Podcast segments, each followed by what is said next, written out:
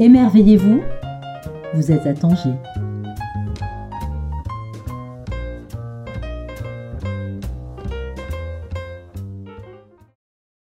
Bonjour à toutes et à tous, euh, nous sommes aujourd'hui en présence de l'écrivain, essayiste, prof de philosophie, philosophe, Driss Jeidan.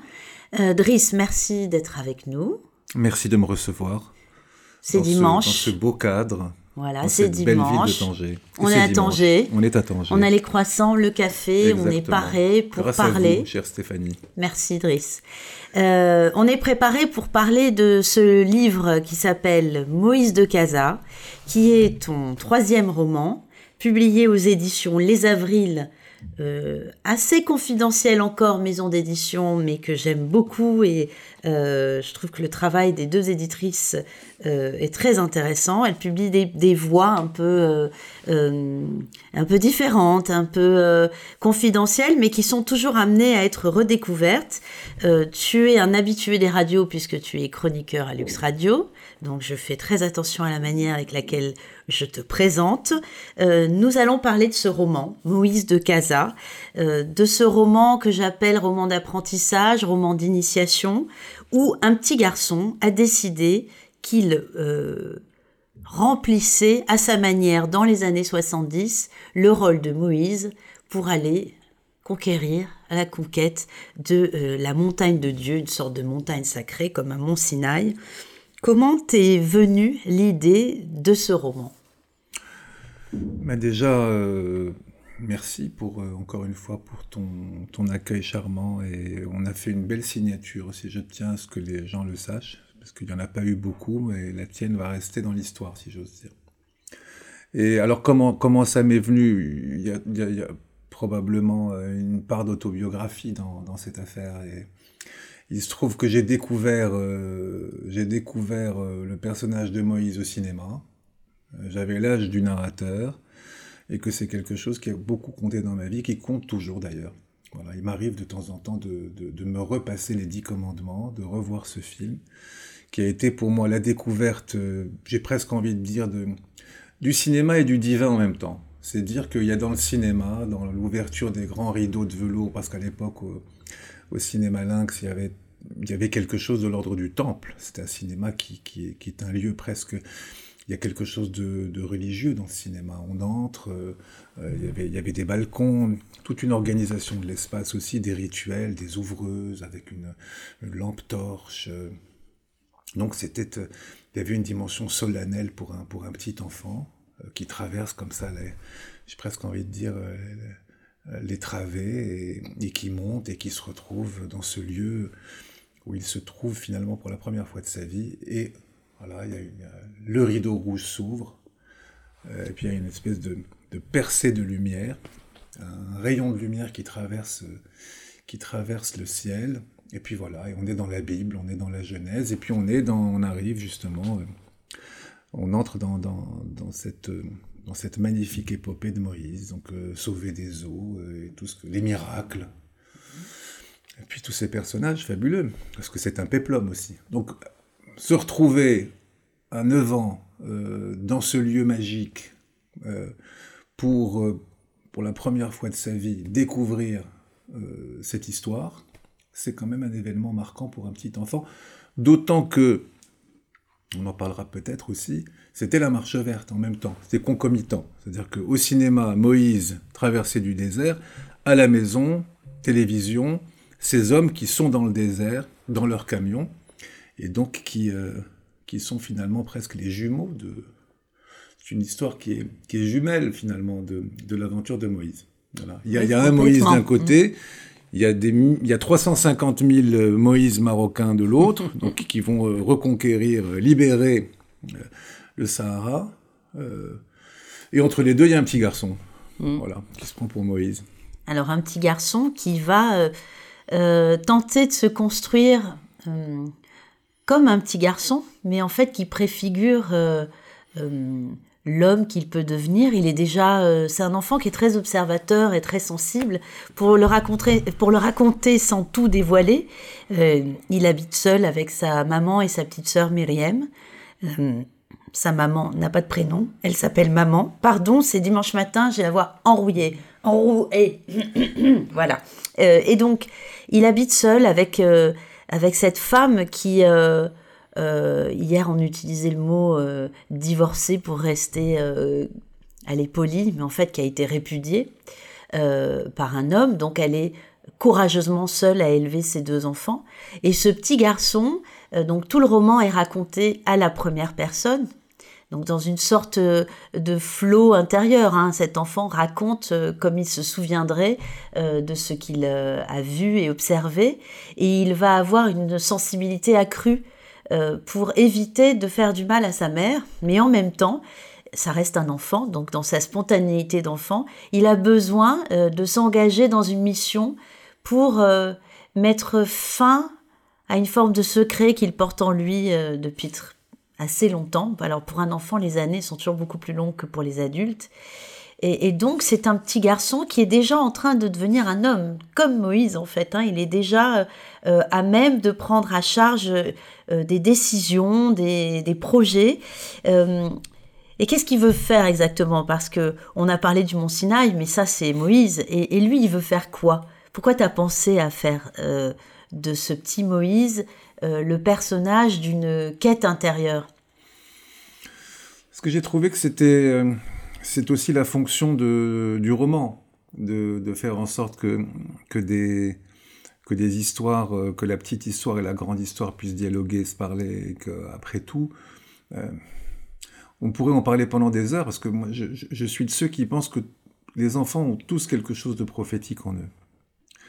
Euh, ils, ont tous quelque chose d'héroïque et de prophétique, dans la mesure où il y a dans l'enfance, et, ça par contre c'est quelque chose que la philosophie euh, devrait encore euh, tenter de d'élucider ou de clarifier, il y, a, très peu de philosophie de l'enfance.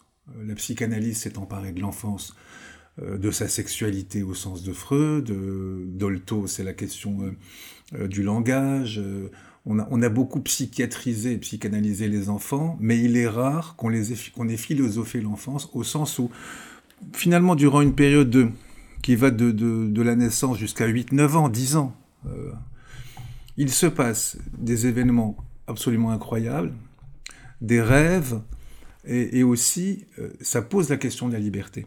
Bon, par exemple, on, était hier dans ta, librairie que j'aime tellement, avec, avec tout ce monde autour de nous, et des enfants circulaient. Alors, euh, ils traversaient en courant, ils allaient, ils venaient. C'était impossible de les, de, les, de, les, de les contenir, mais ça doit nous apprendre quelque chose de ce que c'est qu'une enfance. L'enfance, c'est, je crois, euh, ce temps euh, où la vie est à son paroxysme. C'est, toute la vie est là, le vitalisme, presque, j'allais dire, il faudrait être nietzschéen pour parler de l'enfance. Tout à fait. Mm. Il y a là quelque chose de l'ordre de, de l'intensification de la vie, de la vie qui se donne, qui se prend.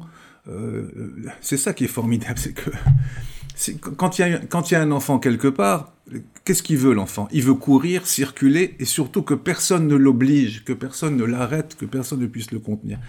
Donc c'est cette période finalement dont on fait quoi?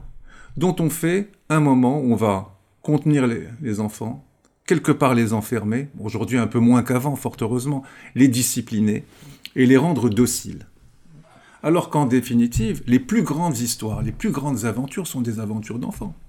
C'est là que ça se passe. C'est là que c'est possible. Un enfant avec deux bouts de bâton, euh, trois bouts de tissu, euh, euh, il, va il, va, il va fabriquer un univers, il va s'inventer un monde et il va y croire. Donc en réalité, qui sont les plus grands croyants, les êtres dont la foi est la plus magnifique et la plus pure, ce sont les enfants. Ça d'une part. Ensuite, on ne peut jamais contredire un enfant. Et il ne faut jamais le contredire au sens où il faudrait le faire taire. Parce que les enfants ont toujours raison. Pourquoi? Parce que ce qu'ils disent est rationnel. Pourquoi est-ce que tu as peur? Ah, parce qu'il y, a un monstre géant dans ma chambre. C'est rationnel d'avoir peur d'un monstre géant. Bon. Mm. Euh, pourquoi tu cours comme ça? Ah, parce que je suis poursuivi par un dinosaure. Et donc forcément, il y a là, j'allais dire, la matrice de tout ce qui devrait faire des adultes heureux, inventifs, créatifs, libres. Et ça ne donne pas le résultat escompté, de sorte que de l'enfance, au fond, ne fait pas grand-chose. Que fait-on de l'enfance Encore aujourd'hui? C'est ça que je crois qu'il faut la philosopher. philosophie de l'enfance n'existe pas. D'ailleurs, c'est très symptomatique. Il y a quelque chose chez les philosophes qui veut nier ce moment. Il y a un déni, euh, il y a un déni conceptuel Mhm. et, de problématisation qui fait que, ben oui, il faut grandir vite. Quand tu seras grand, euh, ça ne se fait pas. Et ben, il ne s'agit pas non plus de laisser faire les enfants tout ce qu'ils veulent. Bien sûr. Mais je pense qu'il y a quelque chose qu'on n'entend pas. De sorte que la prophétie, euh, les miracles, euh, l'idée que tout est possible, l'idée que la mer puisse s'ouvrir en deux, l'idée qu'on puisse marcher sur l'eau, est une idée qui passe très bien chez les enfants. C'est vrai. Voilà, C'est pas pour rien qu'ils se prennent pour des super-héros et qu'ils peuvent se prendre pour des prophètes. Et en même temps, il est vrai que euh, dans, cette, dans cette affaire, dans le roman, c'est une manière d'éviter aussi quelque chose d'insoutenable qui est, qui est l'abandon. Donc il faut un prophète, il faut devenir un prophète pour dépasser quelque chose d'insoutenable, quelque chose de trop grand. Ce qui est le métier des prophètes, c'est de, confronter, c'est de se confronter à ce qui est trop grand, qui est absolu. Il y a, il y a une douleur de l'ordre de l'absolu, du non relatif. Et quelque part, les prophètes, leur métier, c'est le non relatif, c'est l'absolu. Donc les enfants sont aussi capables de prophétiser, et en tout cas de se prendre pour des prophètes, et d'être suivis par leurs camarades. Ce qu'on ne peut pas faire à 30 ans. C'est Si à- plus dur. si- si on à est 30, un 40 ans, idéologue à voilà. 30 ans, ouais, 40 ans. Si, on y arrive. Hein. Ou on est- Staline, ou on est Hitler, un, ils sont on est un psychopathe, ou on est un- Voilà. mais ça finit souvent très mal. Ça finit plus mal, oui. Voilà, ça finit par des meurtres de masse, par Mm. des camps de concentration, Tout à par des fait. goulags. Mm. Mais il est vrai qu'à qu'à 8-9 ans, c'est tout à va. fait crédible. Mm. Et, et j'ai presque envie de dire que c'est- le moment où il faut prophétiser. Mm. Voilà. Alors, j'ai une petite, euh, un petit bémol. Parce qu'en fait, il y a quand même, alors pas des...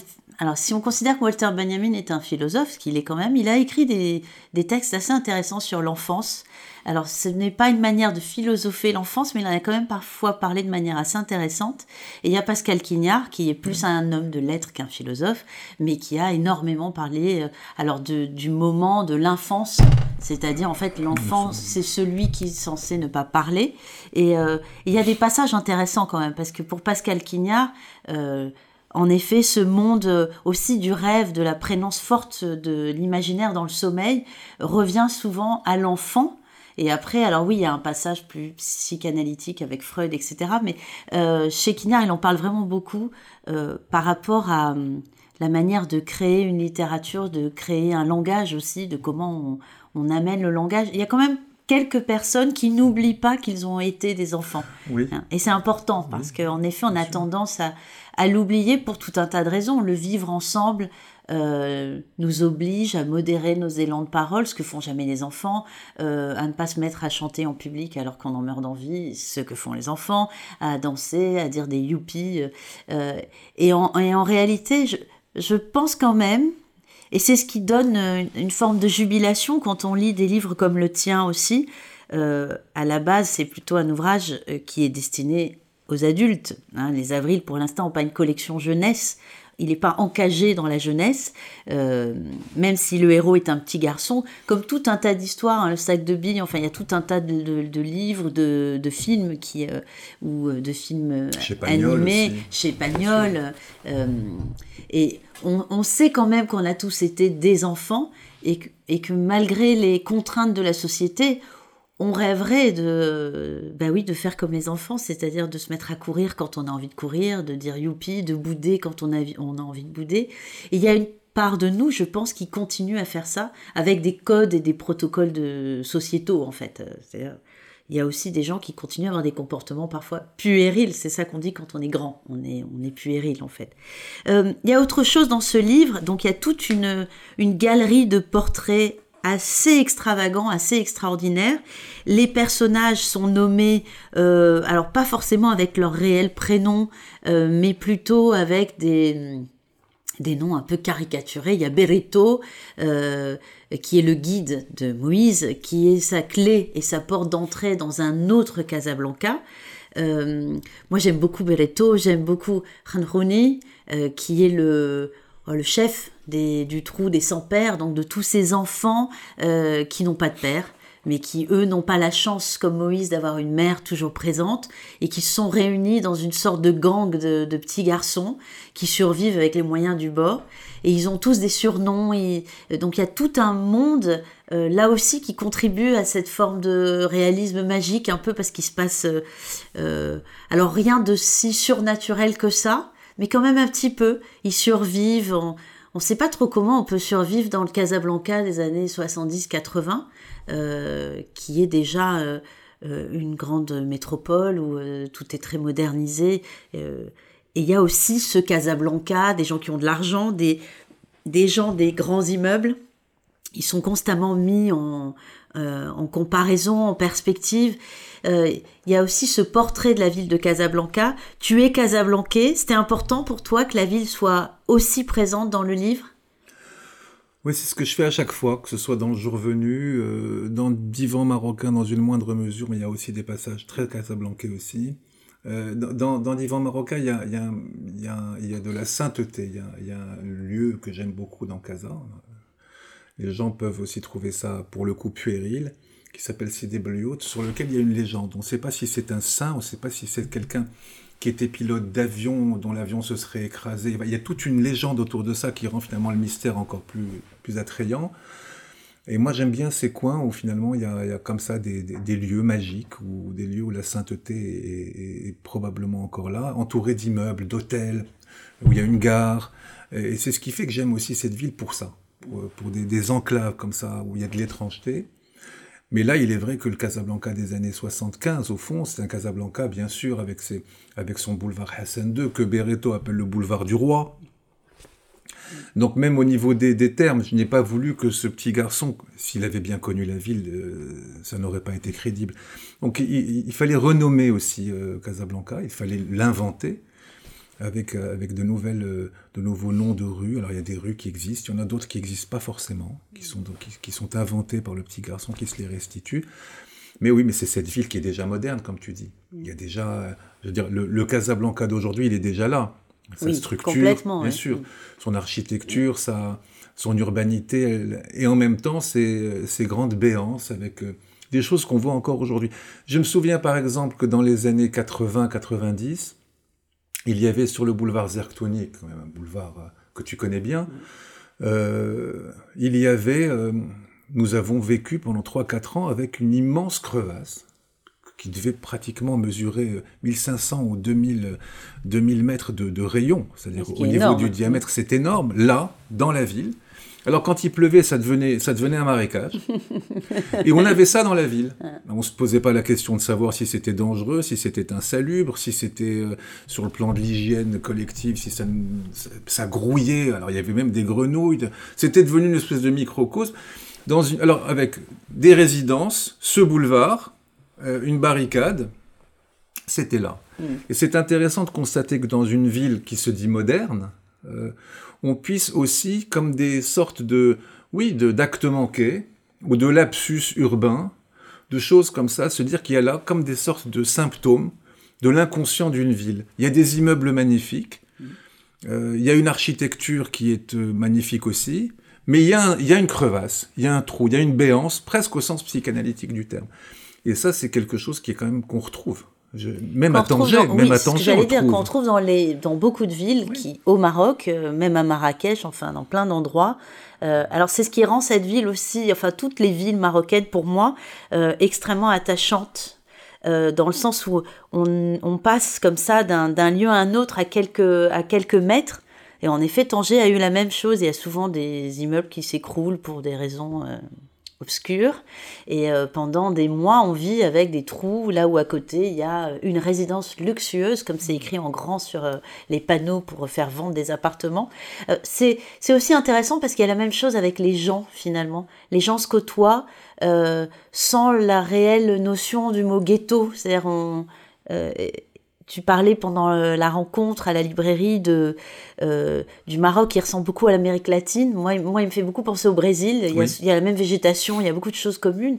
Et, mais il n'y a pas la notion de ce ghetto où les pauvres sont vraiment euh, enfermés. En fait, il y a une grande liberté dans la circulation des êtres humains au Maroc. Euh, euh, par exemple, à Tanger, il y a des quartiers comme la Vieille Montagne, mais à la Vieille Montagne, il y a des gens qui vivent très simplement à côté de, euh, maisons complètement luxueuses, de demeures, chose qui n'arriverait peut-être pas dans des lieux comme la Côte d'Azur. Moi, je viens de la Côte d'Azur et les quartiers chics sont réservés aux gens très riches. Or, au Maroc, il y a une espèce de vie grouillante euh, et, en fait, je trouve ça très intéressant parce qu'elle elle rappelle même à quelqu'un qui est très riche euh, qu'on ne sait jamais. Il pourrait peut-être, hmm. même s'il y a un système de caste très important dans la société, mais peut-être il pourrait un jour ressembler à celui qui vit dans sa cahute euh, faite de briques et de brocs. Enfin, moi, il y a quelque chose que je trouve incroyable au Maroc, c'est les chaises. C'est comment les gens vivent euh, les gardiens de parking, les gardiens de maison, euh, tout un tas de, de, personnes rafistolent leurs chaises. Euh, une chaise, c'est un trône, hein, on s'assoit, on est confortable. Et il y a une diversité de chaises assez impressionnante. Et pour moi, c'est un rappel de la, la vie des humbles. Hein. On ne peut pas oublier. Et donc, les immeubles de Casablanca, Casablanca est en effet la quintessence de tout ça.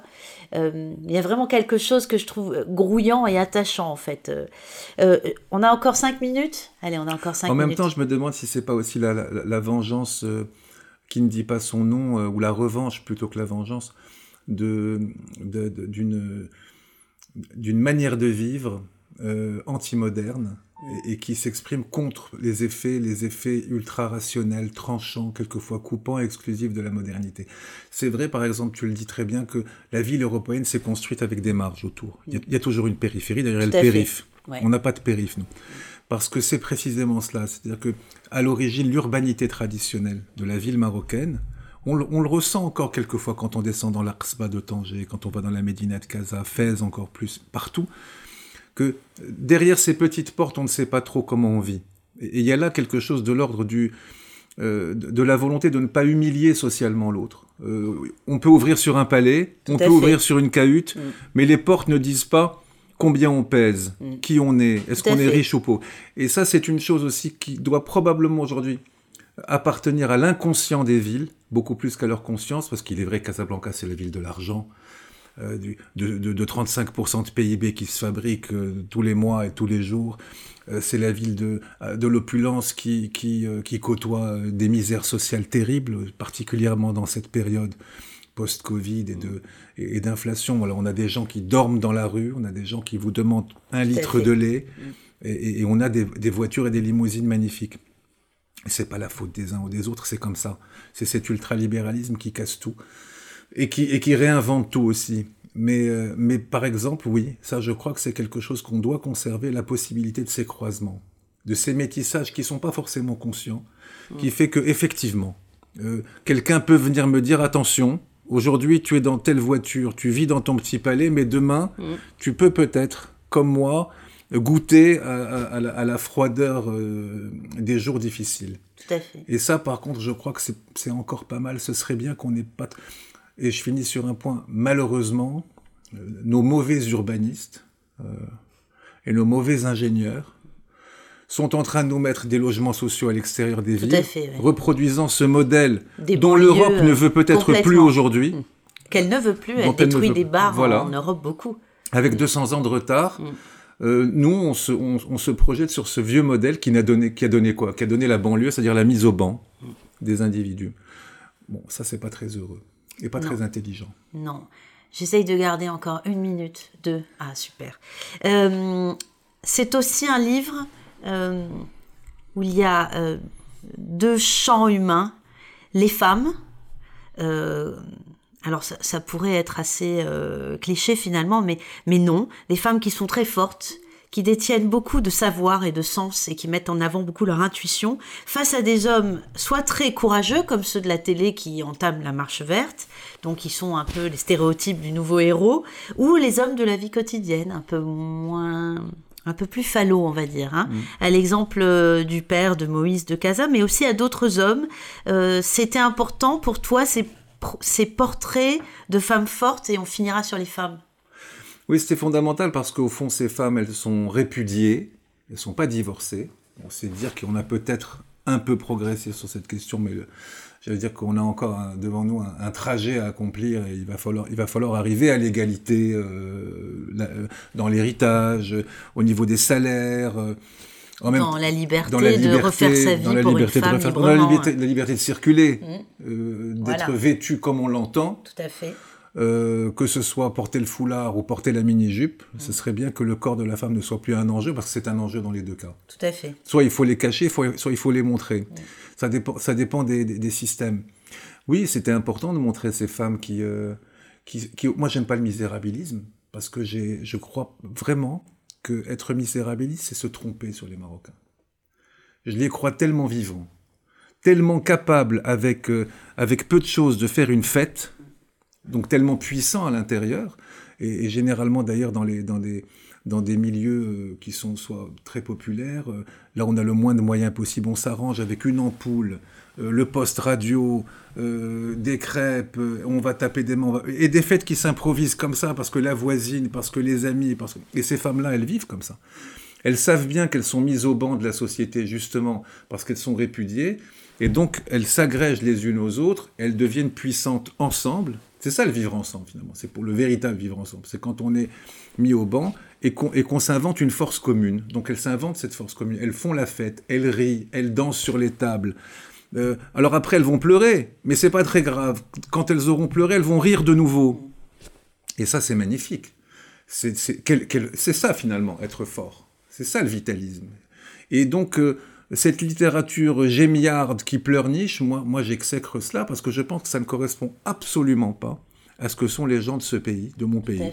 Ces femmes, euh, qui quelquefois, bien sûr, euh, sont fragiles, parce qu'elles sont fragilisées par les conditions matérielles, euh, juridiques, sociales ou sociétales, mais qui en même temps trouvent en elles, alors quelquefois elles peuvent être irritantes, elles peuvent déborder, elles peuvent, elles peuvent faire des, je vais le dire vulgairement, des conneries. Euh, elles peuvent, mais qui n'en dit pas Mais en même temps, la vie est là. Et la vie, c'est ce qui déborde. Et je crois que, et je finirai sur ce point, ce sont des femmes, si on devait tirer une leçon de ce qu'elles sont et de ce qu'elles font, qui refusent le nihilisme au quotidien, qui refusent la mort. Donc c'est la pulsion de vie dans ce qu'elle peut avoir de plus magnifique, quelquefois de plus fou, mais c'est la pulsion de vie quand même. Ah, ah, ce, qui, les différencie beaucoup, j'allais dire, des... Malheureusement, de cette espèce de, figure de la postmodernité où finalement tout est si bien rangé, où on n'arrive plus à parler, on n'arrive plus à s'affirmer. Ce qui est le contraire même de ce dont a rêvé l'esprit des Lumières, l'émergence du sujet, dire qui on est, s'inventer soi-même, euh, inventer sa vie, faire de sa vie une œuvre d'art. Ben, je pense que elles, qui sont pas forcément des modernes ou des postmodernes, en tout cas, elles ne, elles ne, le savent pas si elles le sont. Mm. Eh ben, elles tentent de faire de leur vie des œuvres d'art. Alors, quelquefois, ça peut donner euh, du Botticelli, mm. quelquefois, ça peut donner du Picasso, de la musique dodécaphonique, mais en tout cas, ce sont des œuvres d'art, voilà, vivantes. Merci beaucoup, Driss. On termine sur ces très belles paroles. Merci à toi. Merci. Toi aussi, tu es une, toi aussi, tu nous as fait une œuvre d'art à Tanger. Voilà. Et, plaise, plaise, à Dieu et aux forces de la vie que cette œuvre perdure. Et voilà. Ah ben, je suis pas toute seule. Hein. on est, j'ai Hayat, il y a Franck, il y a Zachary. On est quatre en fait. On est une équipe de quatre. C'était Driss Jaidan, Moïse de Casa, aux éditions Les Avrils. Merci. Merci.